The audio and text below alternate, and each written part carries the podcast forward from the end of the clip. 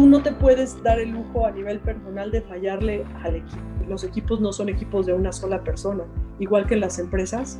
No, no necesitas una estrella que brille por sí misma, sino necesitas alguien que jale y que construya con el equipo. Mujeres y dinero con Gabriela Huerta.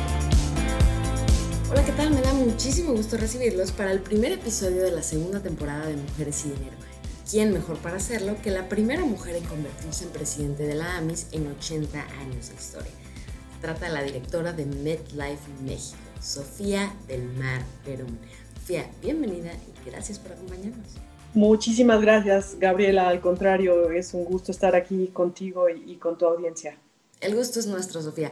Platícanos, sabemos que eres súper responsable en los temas del dinero, que cuentas con múltiples seguros y eres súper cuidadosa con las tarjetas de crédito, pero ¿de dónde salió esta inquietud, esta idea de tener un buen control de las finanzas?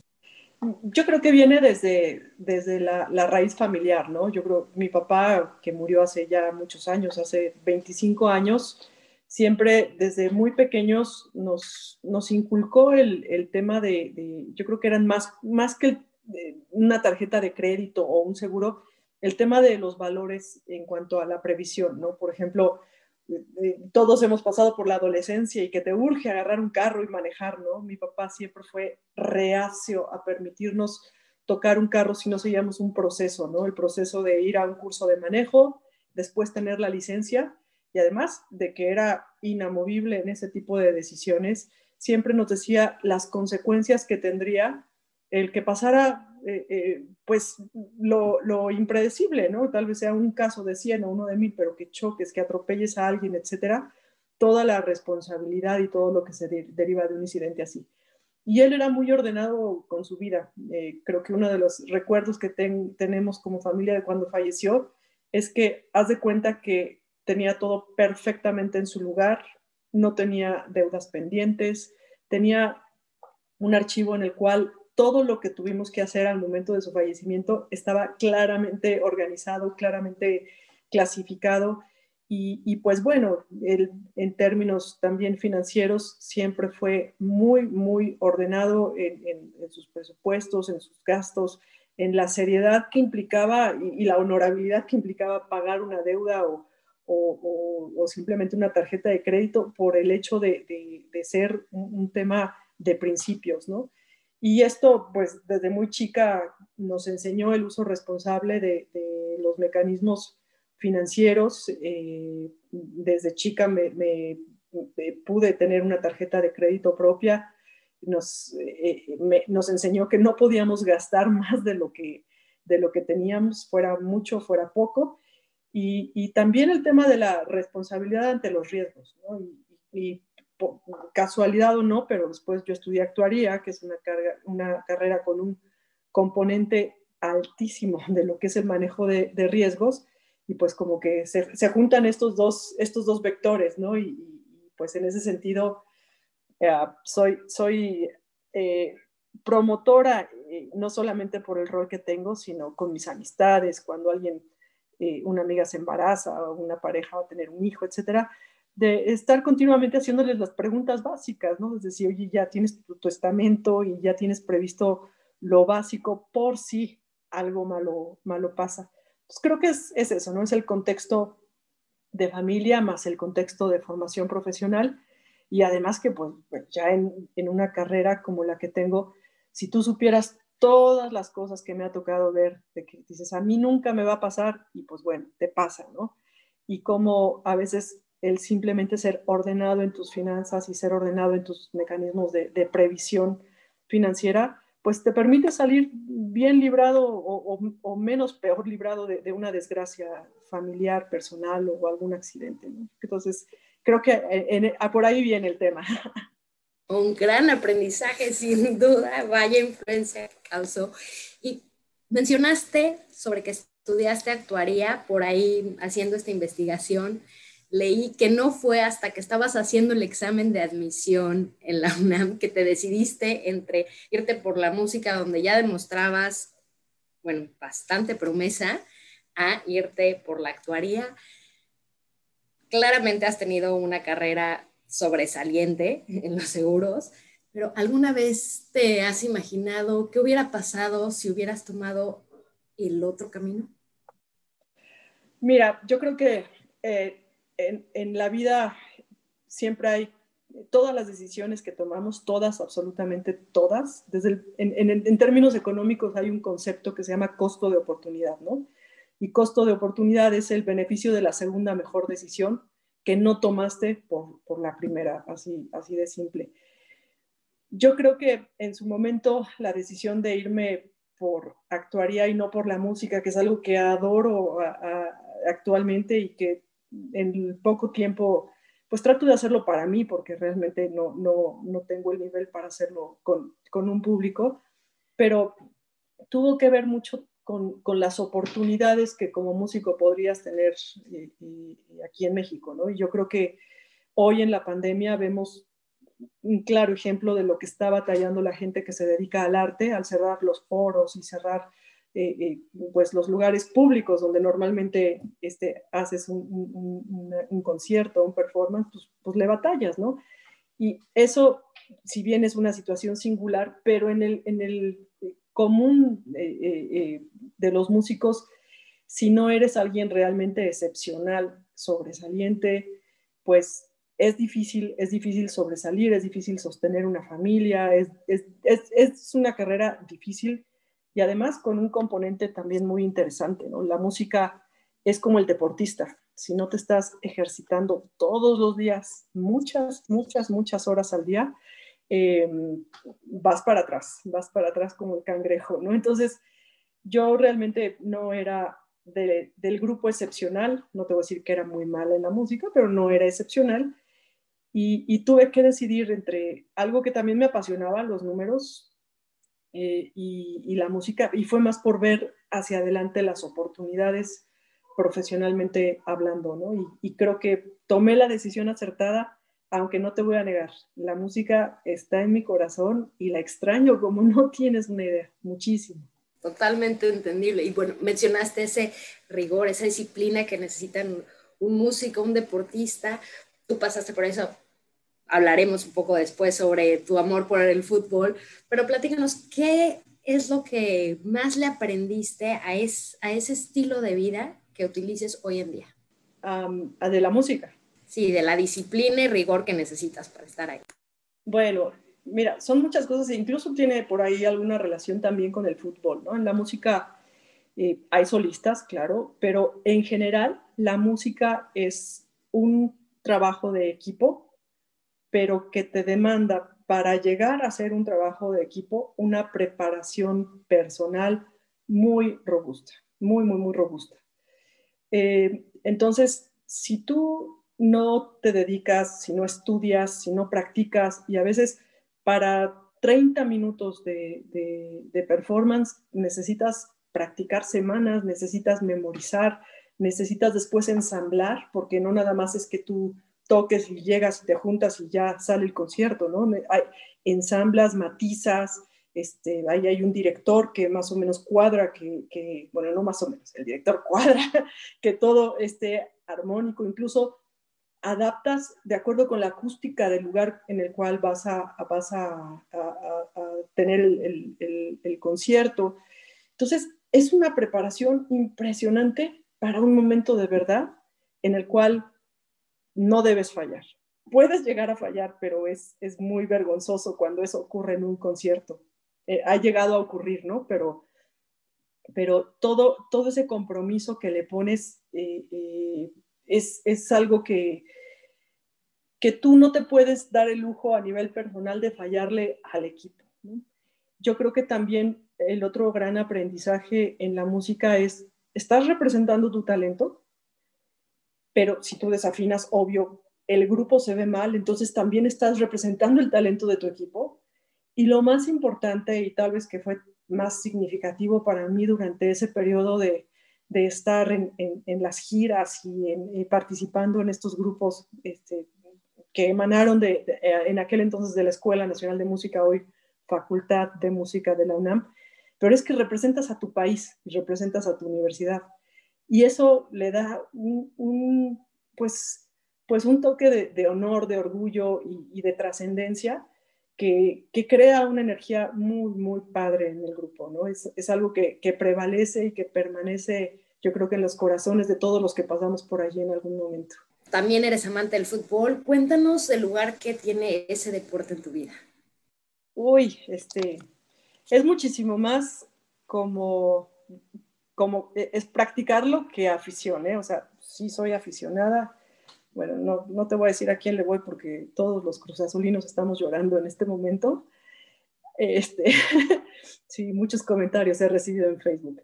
Eh, pero el fútbol es muy, muy importante para mí en muchos sentidos. Para empezar, es como mi deporte, ¿no? Así como hay gente que le gusta la bicicleta, le gusta correr, etcétera. Desde muy chica, cuando era algo totalmente inusual que una niña jugara fútbol. Hoy es súper común el fútbol femenil y hay equipos grandiosos de mujeres. Estoy hablando de que cuando yo jugaba fútbol, eh, decían marimacha o la niña niño, o, o sea, tenía una serie de, de apodos y de motes que la verdad es que nunca me importaron eh, y me encantaba desde niña. Por ahí jugaba obvio, con puros hombres cuando era chica porque era rarísimo que una mujer jugara, pero luego este, en algún momento estuve en un colegio bastante revolucionario y que, empezó a hacer equipos femeniles, ¿no? Y, después ya de, de, la, de, la, secundaria, de la prepa, eh, tuve ahí un periodo en el cual prácticamente no jugué, que fue la universidad, porque otra vez no había equipos femeniles donde jugar y pues ya en la universidad estaba un poquito más complicado. Pero después este, también tuve la suerte de entrar a una empresa que tenía cancha de fútbol y ahí empezamos una super cultura de fútbol femenil. O sea, te estoy diciendo que esa empresa en la actualidad no tiene un equipo de mujeres. Yo creo que ya no, no sé cuántos, pero debe tener más de 10 y selección y, en fin. Y es así como que este, súper, súper arraigado. Pero eh, lo padre es que hoy en día hay muchísimos lugares y opciones para practicar el fútbol femenil y el fútbol mixto.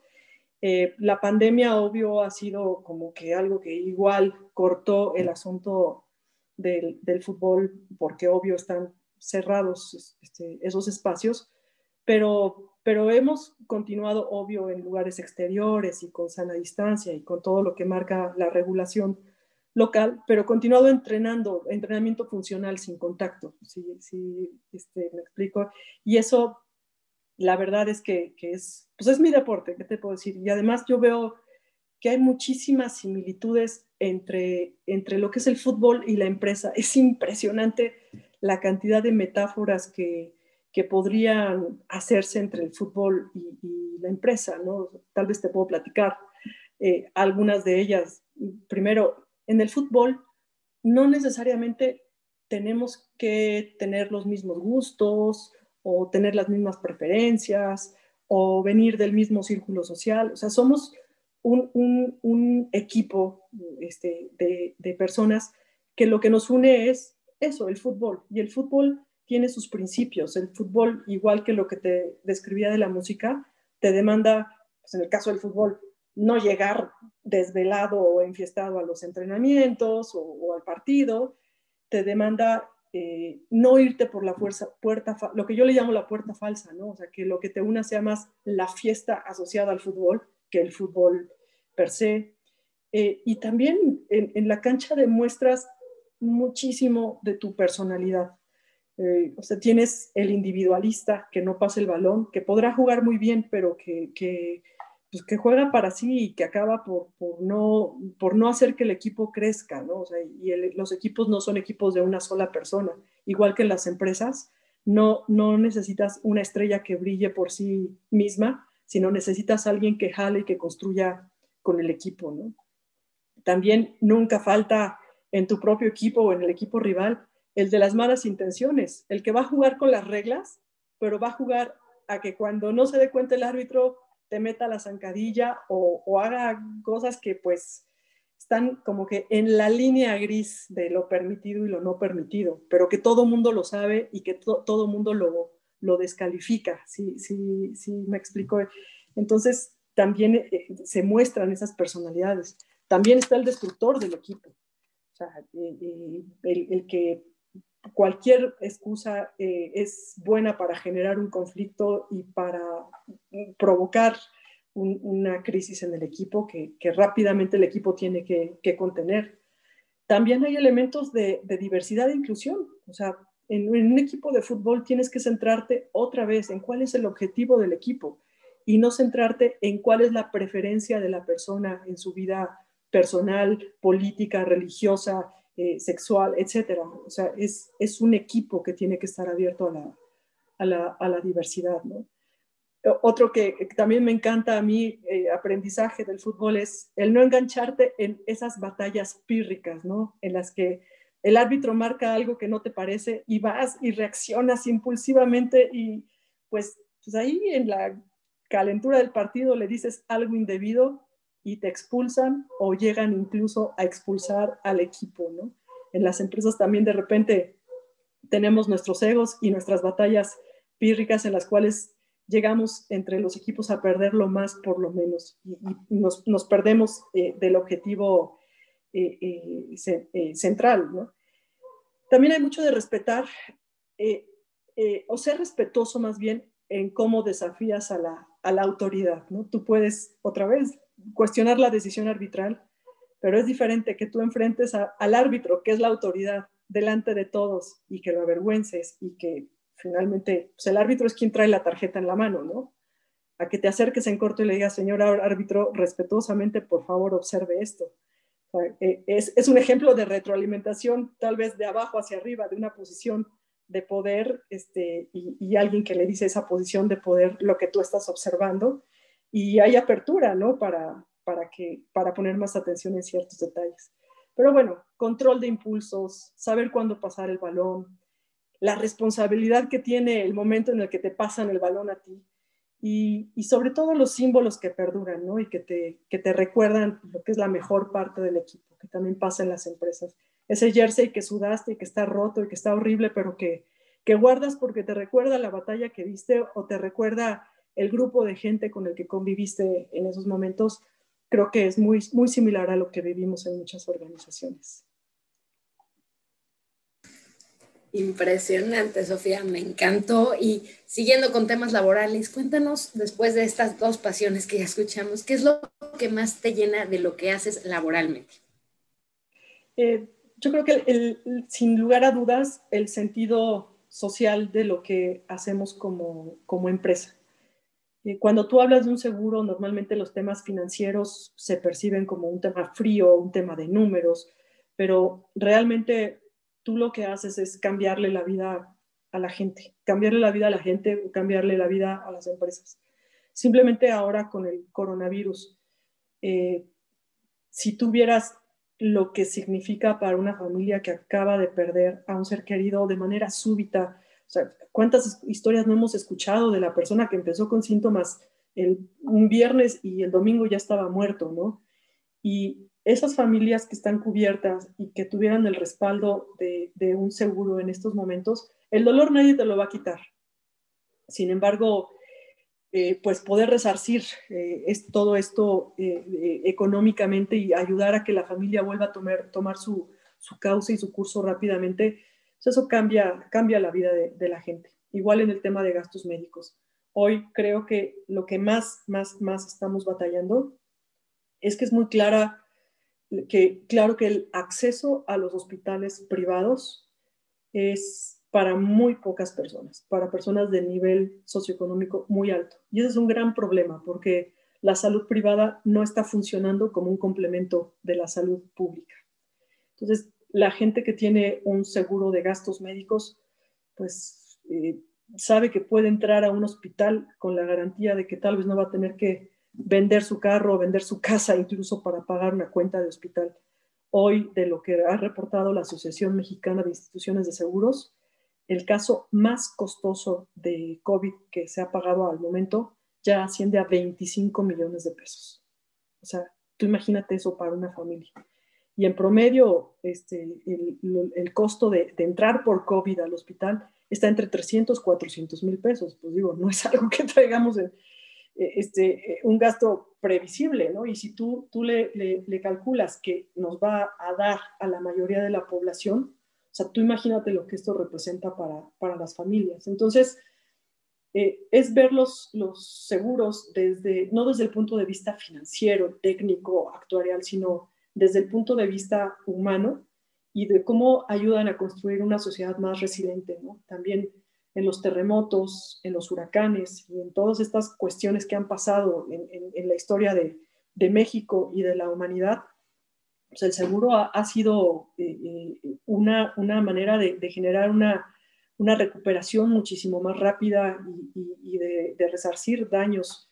Y otra, otra vez, o sea, nadie quita las pérdidas humanas, nadie quita lo, el impacto que tiene, pero el hecho de poder regresar al cauce de la vida normal de una manera rápida, es, es cambiar vidas. Y eso, la verdad, a mí me enorgullece, me enorgullece no solamente de, del equipo que yo represento en, en, MedLife, sino me enorgullece de toda la industria como aseguradores.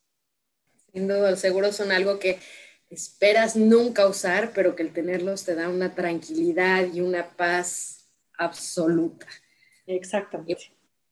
Y, y bueno, una práctica que me llamó mucho la atención haciendo de nuevo esta investigación fue el que me enteré que desde que te uniste MedLife implementaste algo estilo jefe encubierto al salir a vender y a la fecha haces que todos tus directivos también hagan trabajo de campo. Entonces, cuéntanos de dónde salió la idea y cuál ha sido el mayor aprendizaje que has sacado de ella. Pues, eh, mira, eh, cuando yo llego a MedLife tenía 18 años ya trabajando en seguros y pues obvio, de repente con 18 años en la industria, pues uno genera también su, su, dosis de soberbia, ¿no? Y crees que te la sabes de todas, todas.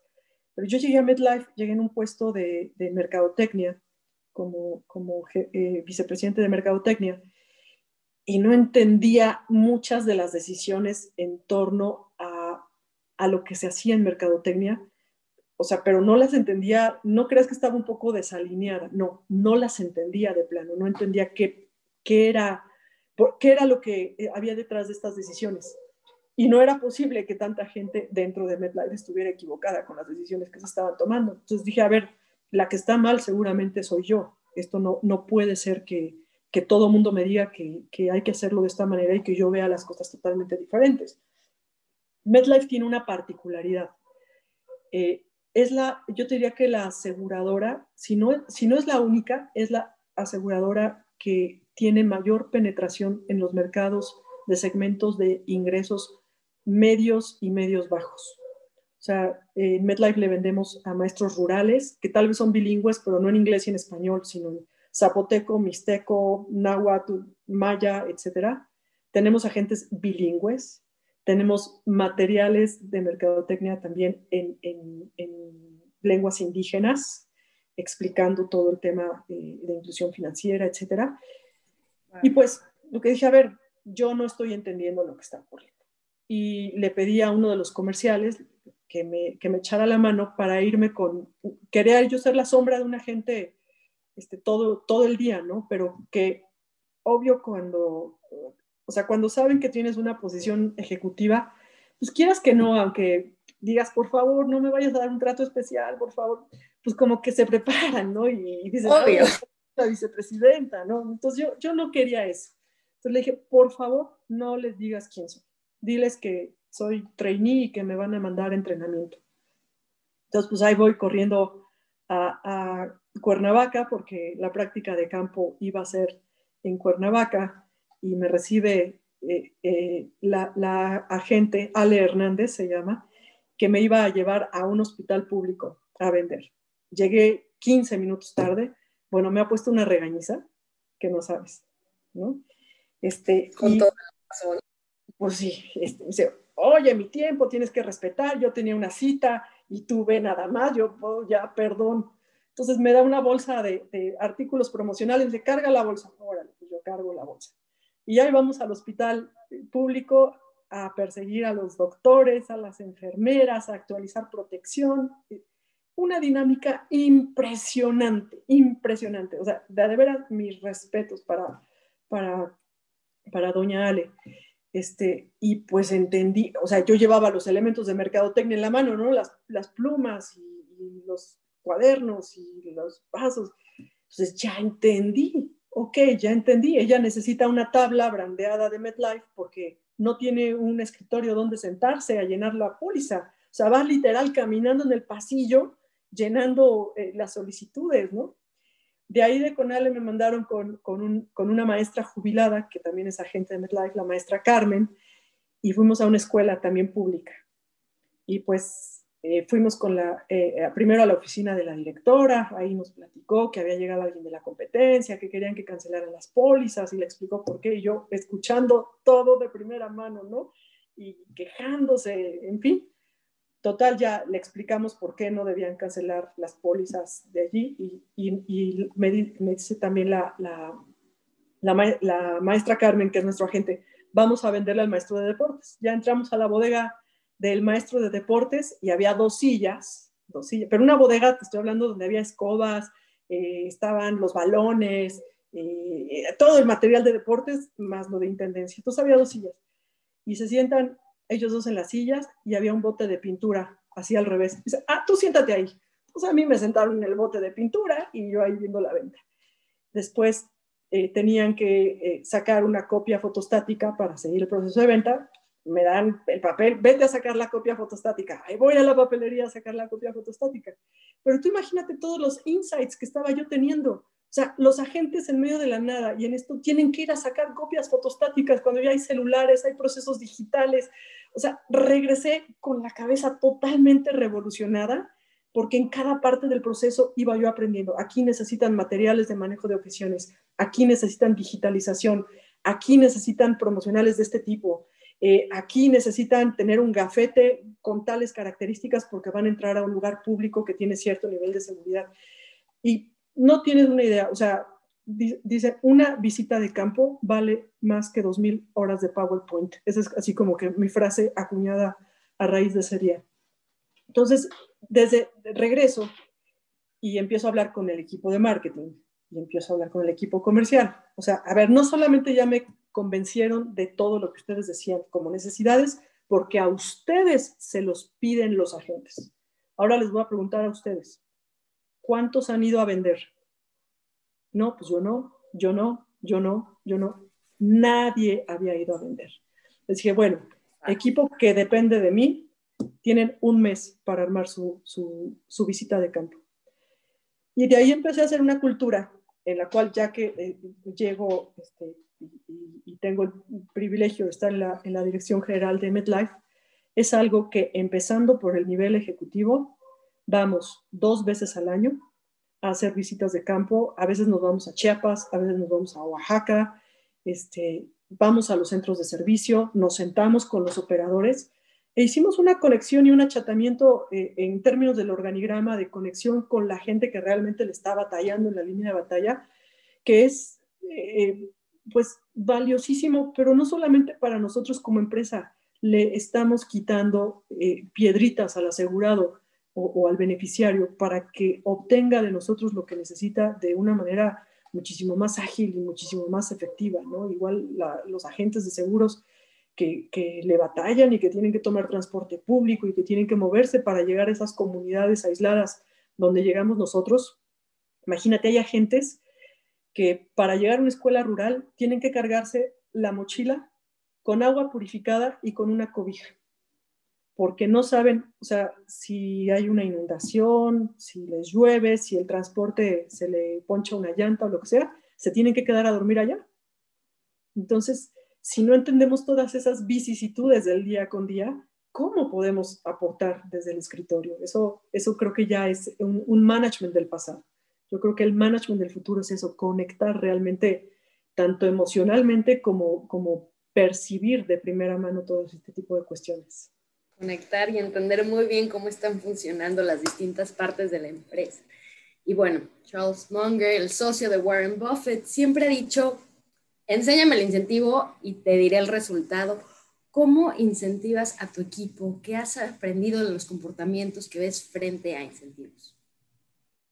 Bueno, yo creo que uno de los incentivos en general son el timón del barco tú puedes tener una declaratoria de, estrategia de empresa, pero si los incentivos no están alineados, el timón, o sea, tú pones las velas hacia una dirección, pero el timón hacia otra dirección, vas a tener así como que un barco que está eh, eh, eh, con dos fuerzas luchando hacia direcciones diferentes, ¿no? Y, y, yo creo que ahí, primeramente, lo que tienes que tener muy claro son tus valores como empresa.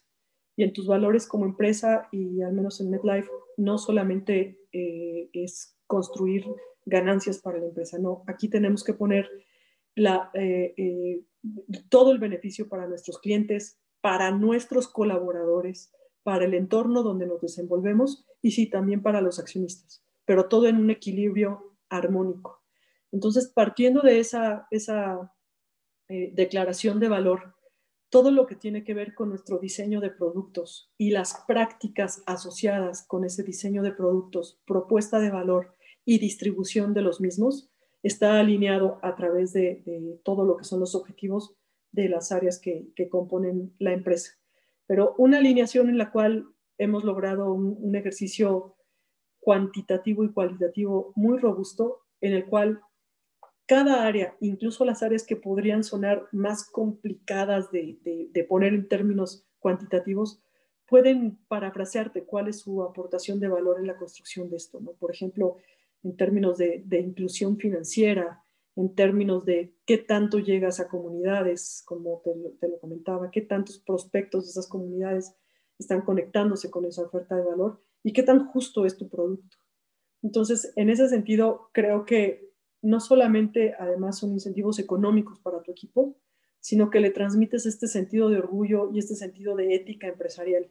Y creo que eso prevalece eh, eh, sobre, sobre cualquier tema económico.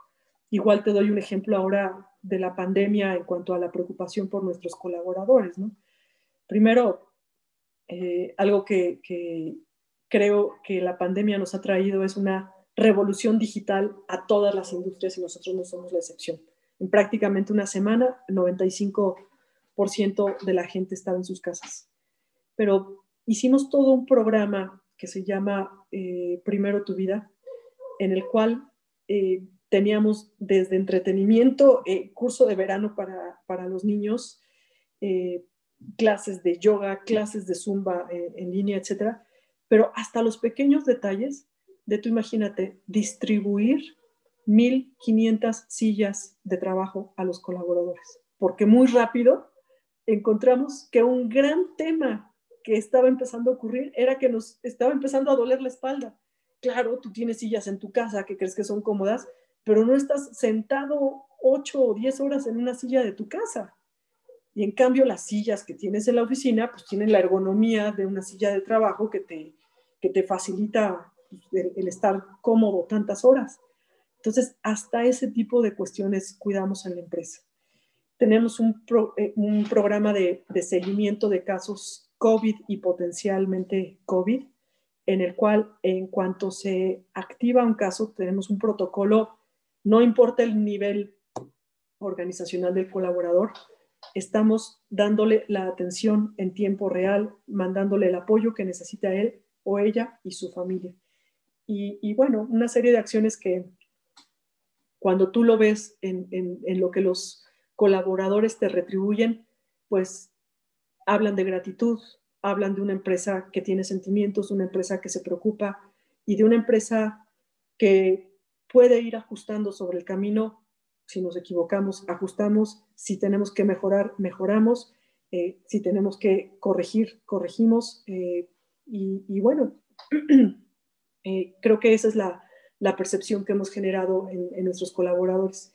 Y en términos de, de, aportación a la sociedad, bueno, es, no, no, no creo que sea tan relevante mencionar el monto que hemos donado a diversas organizaciones, pero sí decirte que de primera línea, por ejemplo, nuestro vicepresidente de Recursos Humanos fue a entregar lonches a, los médicos del Hospital General, cargando él las cajas y todo, y fue a ver cómo estaba el tema de logística y estuvimos distribuyendo eh, eh, los lonches de los médicos del Hospital General durante un periodo bastante largo. Y como ese ejemplo tengo muchos en los cuales en mano propia tomamos el ir y dar esta ayuda ahora cuando más lo necesitan todos todas estas personas que están en la primera línea de batalla. Prácticas increíbles que consiguen la lealtad de todos los colaboradores por eso es lo que reciben por su parte. Y hablando de este tema, algo que no tenía nada que ver con ustedes, ni con el performance que tuvieron, cuéntanos cómo manejar este desde el punto de vista personal y luego los ánimos de tu equipo cuando de buenas a primeras dejaron de tener las pólizas del gobierno, que era una entrada fuertísima para la empresa. Bueno, eh, mira, primeramente eh, MetLife desde desde que estoy a cargo de la empresa, tenemos una estrategia de diversificación hacia el mercado privado. Entonces, eh, realmente ya en términos de impacto total a la empresa, no fue eh, eh, algo significativo y eso pues están los estados financieros que, puedes, que pueden constatarse, ¿no? Que, que realmente, si bien pues siempre será, sea el gobierno o sea un cliente privado, nos dolerá perder al cliente, pero también respetamos las decisiones de nuestros clientes. Y en ese eh, contexto, pues esta póliza lo que hicimos más bien fue facilitar todo lo que estuvo en nuestras manos para que la transición de los asegurados y de los beneficiarios fuese en los mejores términos para ellos y brindándoles opciones de continuidad a quienes así, así quisieron y sobre todo manejándolo siempre, otra vez regreso, principios, transparencia, comunicación y claridad. Y la gente que decidió retirarse se retiró con todas las de la ley y con todo lo que les correspondía. Y en entrevistas pasadas has mencionado que es muy importante tener la capacidad de desinvertir. Platícanos de este concepto.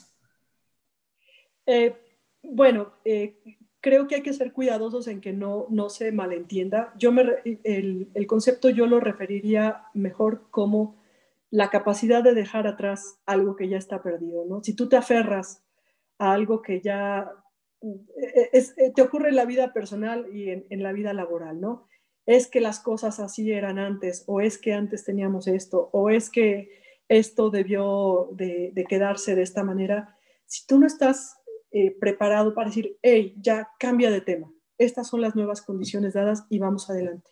Es como si ahora en la pandemia nos aferráramos a eh, esta pregunta que se ha vuelto un poco ansiosa de muchas personas de ¿cuándo van a regresar? ¿Cuándo van a regresar? Hey, pues no, no, no nos hemos ido. Esta es nuestra nueva realidad y más bien adáptate y quítate ya el concepto de, de que vamos a regresar bajo condiciones anteriores. Si algún día regresamos, qué bueno, pero vamos a quitarnos esos paradigmas, romper los paradigmas y romper eh, eh, eh, tu status quo, es esa capacidad de abandonar tu status quo.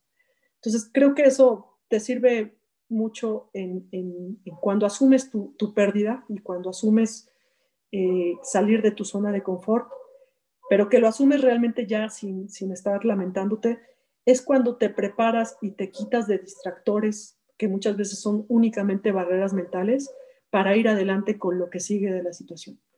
Yo creo que ahora en la pandemia hemos tenido mucho este rompimiento de paradigmas a nivel familiar y a nivel empresarial. Y, bueno, hasta, hasta la vida deportiva, ¿no? Tú imagínate si yo ahora llorara porque ya no puedo jugar fútbol cinco veces a la semana como, como antes. Bueno, no, next, no se puede. sí, me explico, tienes que buscar fórmulas y si algún día se puede de vuelta, excelente y si no, tienes que aprender a volver a engancharte y ser feliz y lograr un objetivo similar con condiciones eh, diferentes. Totalmente de acuerdo. Pero si pudieras regresar el tiempo a mediados de enero del 2020 con todo el conocimiento que adquiriste en este año, ¿qué es lo que harías? Wow, sería muchísimo más flexible, muchísimo más flexible. Eh, creo que eso es lo, el principal aprendizaje que yo me llevo de la pandemia es eso. tal vez eh, el asunto del home office, eh, del trabajo desde casa, lo hubiera promovido con muchísimo mayor velocidad. tal vez también hubiese sido más innovadora en términos de lo que significa el espacio físico laboral yo creo que sí el espacio físico es, es importante en términos de que te da un ambiente, un sentido de identidad, pero, pero saber manejar los espacios físicos de una manera más, que, generen más, mayor colaboración y mayor rompimiento de, paradigmas. Eh, también hay cosas que no cambiaría, ¿eh? la seriedad, solvencia, eh, manejo de riesgos que hemos tenido siempre al ser una compañía muy, muy robusta y, te diría que conservadora en ese sentido, creo que eso lo mantendría eh, porque son los pilares que nos dan hoy solidez para decir, bueno, sí, esto, es, esto de la pandemia ha traído una alta siniestralidad sin lugar a dudas, pero estábamos perfectamente preparados financieramente y con tres veces el capital de, de solvencia eh, requerido para, para, afrontarla, ¿no? Pero creo que, que, sí sería más flexible en términos de cómo generar espacios de colaboración. Mucho, muy necesarios en toda esta época. Ahora, platícanos sobre tu libro favorito. Bueno, eh, yo te diría que en diferentes etapas de mi vida he tenido diferentes libros favoritos bien concreto, un libro que marcó mi adolescencia y previo a que estuvieran las películas y la moda y demás fue El Señor de los Anillos. De hecho, lo leí a los 13 años y después lo volví a leer a los 14 años. Y me acuerdo que en la colección, la edición que yo tenía eran 1501 hojas. Pero fue un libro que me metió en, en, en la historia, la imaginación, este, y, y, que fue una, un, un, libro de ciencia ficción, pero que reflejaba mucho de valores y de, de, particularidades de cada personaje que la verdad es que me, me atraparon. Y últimamente eh, me, fui a uno de los primeros y ahora me voy a uno de los últimos. He leído mucho de un autor que se llama Laszlo Barabasi, que está enfocado en lo que son redes, teoría de redes. Y hay un libro en particular que se llama Linked, eh, eh, este, que habla justamente de cómo las redes no solamente te describen temas como ahora la epidemia, por ejemplo, que tú podrías mapear la epidemia en términos de, teoría de redes, de clústeres, etcétera, sino también muchísimos fenómenos sociales se mapean a través de la teoría de redes. Es un tema que me apasiona y yo creo que todo lo que vemos nosotros como usuarios de, Amazon, de Netflix y de todas estas plataformas que se distinguen justamente por tener todo ese manejo de, data, etcétera, la teoría de redes para mí es uno de los, de los pilares fundamentales de, todo esto que vemos en la superficie como modelos de negocio exitosos. Entonces, creo que el tema me empezó a interesar un poco antes del boom de, de todas estas iniciativas, pero hay muchísimo que aprender al respecto. Es un tema complejo, es un tema que conlleva eh, muchos elementos matemáticos, pero también muchos elementos actitudinales, de, ciencias del comportamiento. Y me apasiona el tema actualmente. Entonces ese libro yo lo recomiendo ampliamente y muchos otros de, ese mismo autor. La verdad no lo conocía, pero suena súper interesante y prometo buscarlo y platicarte lo que pensé al respecto. Pues, finalmente, platícanos cuál es el principal aprendizaje que tú como mamá quieres dejarle a tus hijas. Uy, este, bueno, pues yo creo que son varios, ¿no? Pero lo primero es eh, lo que significa la felicidad en la vida. La felicidad en la vida no está hecha a partir de, tener, sino de, disfrutar las bendiciones que tienes en la vida, ¿no? La salud y lo básico.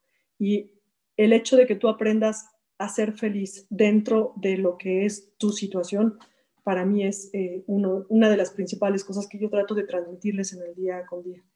Lo segundo es que disfruten, disfruten eh, eh, cada momento, disfruten las cosas pequeñas, que tengan una cultura de trabajo, que tengan una cultura de apoyo y de ayuda, y que, que distingan muy bien lo que es el bien y el mal, que comprendan que en la vida no hay atajos, no, no, hay, no hay caminos cortos y que normalmente hay que recorrer el camino largo y los aprendizajes y teniendo siempre en cuenta los valores éticos que les he inculcado para que lleguen a ser pues mujeres felices y mujeres de bien sobre todo.